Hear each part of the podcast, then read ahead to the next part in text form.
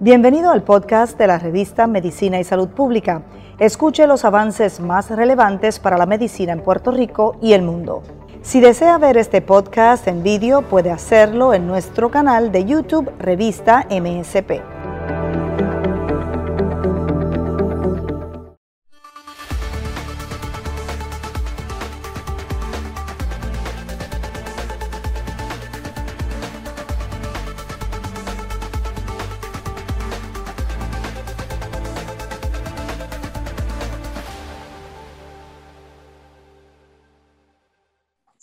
Y gracias por acompañarnos en otro programa más de la revista de Medicina y Salud Pública. Hoy vamos a hablar de cáncer anal, un cáncer que en Estados Unidos por, por lo menos se están diagnosticando sobre 8 mil casos anuales y un cáncer que cobra la vida de más de 1.200 personas todos los años. ¿Qué ocurre en Puerto Rico? De eso vamos a hablar con el infectólogo, el doctor Humberto Guillot, quien me acompaña para esta transmisión. ¿Cómo se encuentra, doctor? Muy bien, gracias por la invitación y a todos los que nos están viendo, muchas gracias por acompañarnos también. Bueno, si podemos un poco saber cuál es la incidencia en Puerto Rico, si dista de los números que se reportan en Estados Unidos. Bueno, en Puerto Rico hay ciertos estudios sobre incidencia de, cáncer de ano. En un estudio que hizo la doctora Vivian Colón y sus colaboradores, ella pertenece al Centro de Comprensivo de Cáncer de, de la Universidad de Puerto Rico, entre los años 2000 al 2008 se diagnosticaron aproximadamente 440 eh, pacientes con cáncer de ano en Puerto Rico. La mortalidad fue aproximadamente 20 pacientes. Parece poco, pero hay gente que está siendo diagnosticada por la enfermedad anualmente y el otro patrón que se está viendo es que está en aumento en comparación con lo que ocurría hace varias décadas. Si uno evalúa década por década, se da cuenta que ha habido un aumento desde los años 70 hasta la actualidad en los casos que se van diagnosticando. Y esta tendencia también se ve así en los Estados Unidos eh, y en otros lugares del mundo. ¿Y a qué se atribuye, doctor, a cambio en prácticas? Bueno, hemos hablado, ¿verdad? Primera, primeramente sobre quizás las causas. Vamos a comenzar por ahí para entonces analizar quizás por qué está habiendo este aumento. Sí, bueno, pues el cáncer de ano forma parte de las malignidades que están ligadas al virus del papiloma humano. Eh, hay otras malignidades que también se vinculan con, este virus, como por ejemplo eh, cáncer de orofaringe, cáncer de pene, cáncer de cervix, vulva y vagina. Eh, pero en el caso del cáncer de ano, más de 90% de todos los pacientes que se diagnostican con cáncer de ano se puede vincular la condición a que ha sido desarrollada por el virus del papiloma humano. El virus del papiloma humano es un virus que es bien común, hay más de 120 serotipos. Se calcula que en las personas adultas 80% o más de las personas que eh, están sexualmente activas en algún momento de su vida van a estar en contacto con el virus. Así que es una infección que es muy prevalente en la, en la comunidad, en la población general. Y la mayor parte de las personas podemos expulsar el virus y no nos pasa nada. Al cabo de varias semanas o al cabo de varios meses, la mayoría de las personas que estamos expuestas al virus del papiloma humano, nuestro organismo puede lidiar con la infección, la expulsa y no pasa nada. Sin embargo, hay unas personas, por unas características que podemos discutir más adelante, esas personas, el virus no puede ser expulsado, persiste en varios tejidos del cuerpo, en este caso de lo que estamos hablando eh, del ano, y al cabo de varios años puede ocasionar problemas como por ejemplo el surgimiento de lesiones precancerosas o cáncer, porque dicho sea de paso, hablamos de los casos que ya categóricamente se les ha diagnosticado cáncer y hablamos de que en Estados Unidos son como 1.200, en Puerto Rico en el periodo de 8 o 9 años fue aproximadamente 450, así que parece poco, pero otra situación que va en aumento son las lesiones precancerosas en el ano, que esas son las que más estamos dándole énfasis para poderlas diagnosticar temprano instituir seguimiento temprano y o medidas de tratamiento que puedan evitar el surgimiento de ese cáncer. Entonces, ¿cuáles son esas poblaciones o esas personas en mayor riesgo? Las personas que más a riesgo se, se vinculan con el, con el surgimiento de lesiones premalignas o de cáncer de ano formalmente son personas mayores de 50 años, personas que padecen de VIH-Sida. Hay, hay una carga de enfermedad bien notable para las personas que viven con VIH-Sida en comparación con otras personas que no tienen la condición, personas que tengan cáncer en, en, otra parte del cuerpo, sobre todo si ese cáncer también es ligado al virus del papiloma humano. Por ejemplo, mujeres con historial de premalignidad o cáncer de ginecológico, vulva, vagina, cervix, esas pacientes están a más alto riesgo también de desarrollo de lesiones premalignas o cáncer de ano. Eh, pacientes que toman medicamentos inmunosupresores, como por ejemplo eh, pacientes con lupus o eh, enfermedades inflamatorias que toman medicamentos para mantener el sistema inmunológico suprimido, pacientes de trasplante, pacientes que han tenido cáncer y están en medicamentos o en quimioterapia, Así que estas son las condiciones que más se ligan a un riesgo aumentado de desarrollo de, lesiones premalignas o cáncer formalmente. El otro es las personas que padecen de fístulas en, el ano, también se ha vinculado con el desarrollo de cáncer. Y lo increíble es, doctor, que ya existe una vacuna eh, para el BPH. Sí, ciertamente hay una vacuna que, que cubre para nueve serotipos, incluyendo eh, dos serotipos que causan eh, verrugas, porque las verrugas anogenitales también están ligadas al virus del papiloma humano, pero hay unos serotipos que no causan verrugas, pero sí pueden llevar al desarrollo de cáncer. Esta vacuna protege para al menos nueve serotipos y eh, el, el efecto de esta vacuna es ideal cuando es preventivo. Eh, por eso tiene una indicación para niños y niñas eh, desde los nueve años y lo que queremos es que se vacunen antes de que empiecen la actividad sexual, porque el beneficio máximo de, esta vacuna es que ya las personas estén protegidas para que cuando empiecen la actividad sexual, eh, en el momento que sea, ya tengan defensas en contra del virus y no desarrollen estas condiciones ligadas al virus del papiloma humano. Eh, y es increíble, doctor, también que en momentos en que estamos todos muy pendientes a la vacuna para prevenir el COVID, pues saber que ya existe una vacuna que puede prevenir un tipo de cáncer, o sea que ya logramos un avance grandísimo, pero todavía hay una resistencia de muchos padres a, poder utilizar y vacunar a sus hijos con esta vacuna.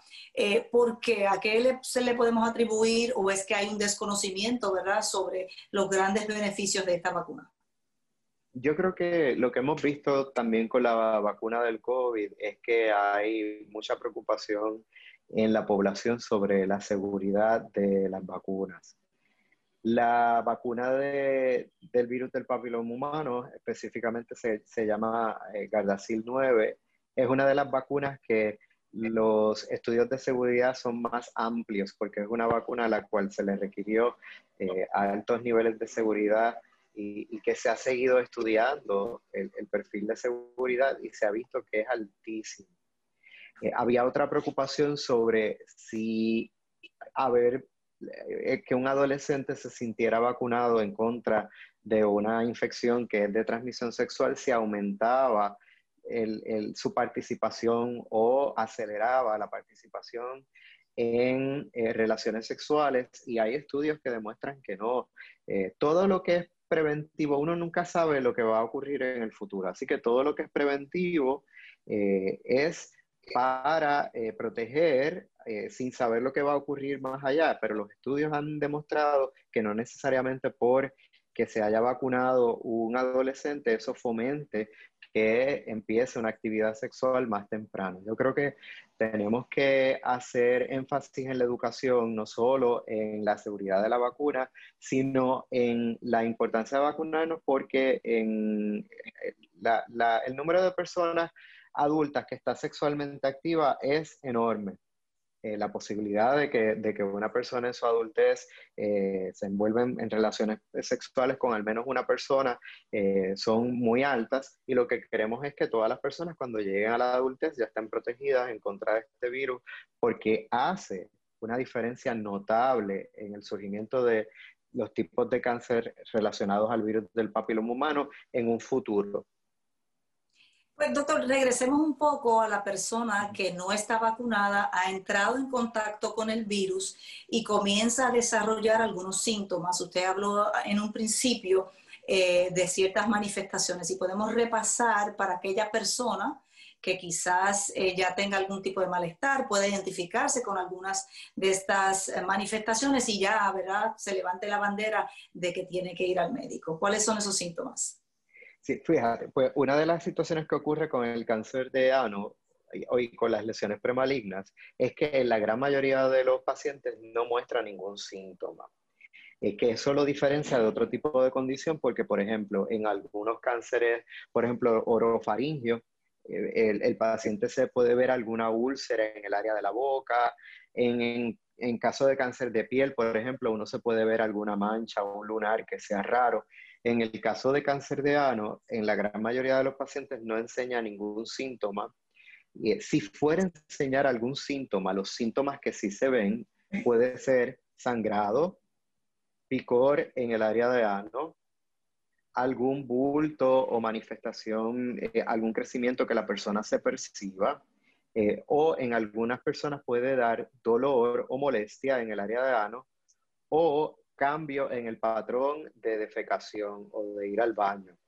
Sin embargo, si se fijan, entre los síntomas que yo he mencionado, son síntomas poco específicos, porque, por ejemplo, una persona con hemorroides, que es una condición benigna, eh, puede tener dolor, puede sentirse un bulto en el área, puede tener cambios en el patrón de defecación, puede, puede tener sangrado, eh, y hay otro tipo de condiciones que también se vinculan con, este desarrollo de síntomas. Por ejemplo, infecciones por parásitos puede dar picor en el área de ano o puede dar eh, irritación o inflamación. O sea que son síntomas muy poco específicos. Como en muchos casos no hay síntomas y entre las personas que sí tienen síntomas, los síntomas no son específicos de la condición, lo que se propone es que en las poblaciones de alto riesgo, como las que mencionamos, pacientes con VIH-Sida, pacientes que ya han tenido malignidades previas, pacientes que tienen el sistema de defensas suprimidos, en esas personas postulamos que se hagan pruebas de cernimiento o estudios que nos permitan identificar la condición bien tempranamente, cuando todavía se puede establecer un tratamiento que sea bien eficaz. ¿Y cuáles son esos, esos ¿verdad? Eh, cernimientos? Esos estudios. Sí, pues mira, los estudios que eh, ahora mismo no hay en Estados Unidos todavía unas guías nacionales de cernimiento de cáncer de ano. Sin embargo, basado en la similitud que tiene el desarrollo de cáncer de ano con el desarrollo de cáncer de cervix, se ha establecido un algoritmo de cernimiento que es bien similar al de cervix. Para cervix, todas las damas deben conocer que se recomienda un, pap, un Papa Nicolau, que es una citología del área de la cervix con, una frecuencia que puede ser desde cada tres años hasta anualmente, dependiendo de, los factores de riesgo. Pues en cáncer de ano se está proponiendo que para las poblaciones que tienen riesgo eh, se, se, pueda hacer una citología, que eso es como si fuera un Papa Nicolau, un pap smear del área de ano, eso es un hisopo parecido a un Q-tip, eh, un palito con, con la punta de algodón, se extraen células y se envían al laboratorio para análisis. Lo otro es inspección visual en, los pacientes de riesgo cada uno o dos años, dependiendo del riesgo. Y eh, lo otro es examen digital rectal, porque al examen digital rectal uno puede palpar lesiones o cambios en textura o se puede percibir si el paciente tiene algún dolor o alguna molestia particular en alguna área específica que pueda llevar a que uno examine esa área en más detalle. ¿Y qué especialistas o cuáles especialistas podrían hacer este cernimiento o si necesariamente pudiese ser el médico primario? Bueno, hay muchos, hay varios ginecólogos que ya están incorporando en las pacientes que ellos eh, reconozcan como de más alto riesgo, están incorporando la realización de un papá Nicolau, no solamente de cervix cuando le toque a la paciente, sino que también le hacen eh, una citología de ano en ese momento eh, concurrentemente. En varios centros en donde se tratan pacientes con condiciones, como por ejemplo en los centros donde se le da apoyo a los pacientes que viven con VIH-Sida, eh, a esos pacientes, los, los, médicos que los tratan están incorporando que se les realice eh, citologías eh, anuales o cada dos años, dependiendo de, los factores de riesgo, a estos pacientes. Y algunos médicos eh, en, en, centros donde se tratan enfermedades de transmisión sexual eh, se está realizando también. En la Escuela de Medicina de la Universidad de Puerto Rico, eh, junto al Centro de Cáncer, del Centro Comprensivo de Cáncer de la Universidad de Puerto Rico, tenemos una clínica de investigación de eh, neoplasia, que es premalignidad o cáncer de ano, en donde también podemos llevar a cabo ese estudio en los pacientes que están a mayor riesgo. Cuando comenzamos la conversación hablamos de la incidencia y la mortalidad. Eh, un número que usted mismo señaló, ¿verdad? Relativamente bajo, significa que hay tratamientos, tratamientos que pueden ser muy efectivos. ¿Cuáles son? Bueno, lo que estamos postulando es que la identificación de lesiones premalignas, cuando uno identifica una lesión, se pueden establecer unos tratamientos que potencialmente pueden evitar el desarrollo de cáncer, como es lo mismo que ocurre en cervix. O sea que cuando se identifican lesiones premalignas, se puede hacer tratamiento ya sea de cirugía, hay eh, unos medicamentos tópicos como cremas que se pueden incorporar para tratar de destruir las células premalignas y hay unos tratamientos de oficina como cauterio, cauterizar esas lesiones premalignas para evitar que se desarrolle en cáncer. En los pacientes en donde encontramos cáncer como tal, eh, hay varias modalidades.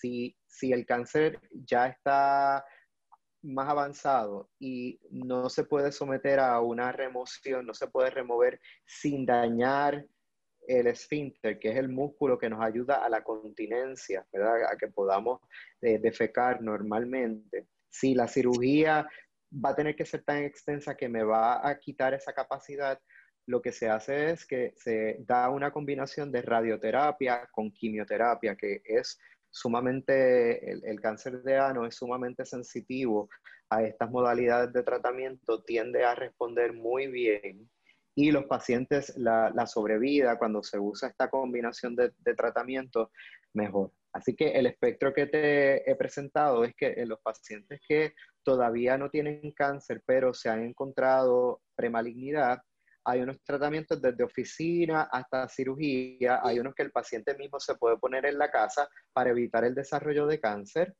Y en los pacientes que ya tienen cáncer, pues se evalúa, ¿verdad?, por un grupo que determina si es candidato a cirugía, ¿verdad? Y que lo remueva por completo. Si ya eso no se puede porque está más avanzado, entonces se le provee una combinación de quimioterapia con radioterapia y los pacientes tienen una sobrevida con una calidad de vida, porque eso también es lo que queremos, que los pacientes después de eso puedan conservar eh, su, tracto intestinal y puedan defecar normalmente y que sigan una calidad de vida como la que están acostumbrados o lo más, lo más cercano a lo que eh, ellos esperan. Claro, y también eh, informarse, educarse, y de eso se trata este foro. Así que le agradecemos muchísimo, doctor. Si tiene algún link, algún enlace, algún site donde puedan obtener más información Lo que quería comentar es que en, en, la clínica de neoplasia de ANO de la Escuela de Medicina de la Universidad de Puerto Rico, junto al Centro Comprensivo de Cáncer de la Universidad de Puerto Rico, tenemos varios estudios de, de investigación que están actualmente en proceso. Tenemos uno que es en personas que ya han sido diagnosticadas con cáncer de ano y ese estudio pueden ser eh, tanto personas viviendo con VIH como personas que no tengan VIH. Es un estudio para ver en esas personas que ya han sido diagnosticadas cómo es la, la calidad de vida. Tenemos otro estudio que es para tratar de identificar cuáles son las barreras en esas personas que tienen factores de riesgo y no han podido acceder a las medidas de, diagnóstico, cernimiento y tratamiento temprano, a ver cuáles son esas barreras. Y tenemos eh, dos estudios propiamente en, pacientes que tienen lesiones premalignas eh, para tratar de identificar cuáles son los tratamientos que eh, podrían evitar el desarrollo de cáncer. así que tenemos varias opciones para los pacientes. Voy a dar un, número al, que se pueden comunicar eh, uno es el 787-679-679-4330 y también se pueden comunicar al 787-772-8300 a la extensión 1145 que pues ahí eh, una coordinadora le podrá orientar sobre si cualifica para alguno de los estudios de investigación. Pues muchísimas gracias y afortunadamente también el público puede compartir esta conversación y también eh, volver a escucharla para poder anotar la información. Muchísimas gracias, doctor. Gracias por la oportunidad y un saludo a todos los que nos estuvieron viendo. Gracias por esa comparecencia virtual y gracias a usted por la entrevista. Hasta una próxima ocasión.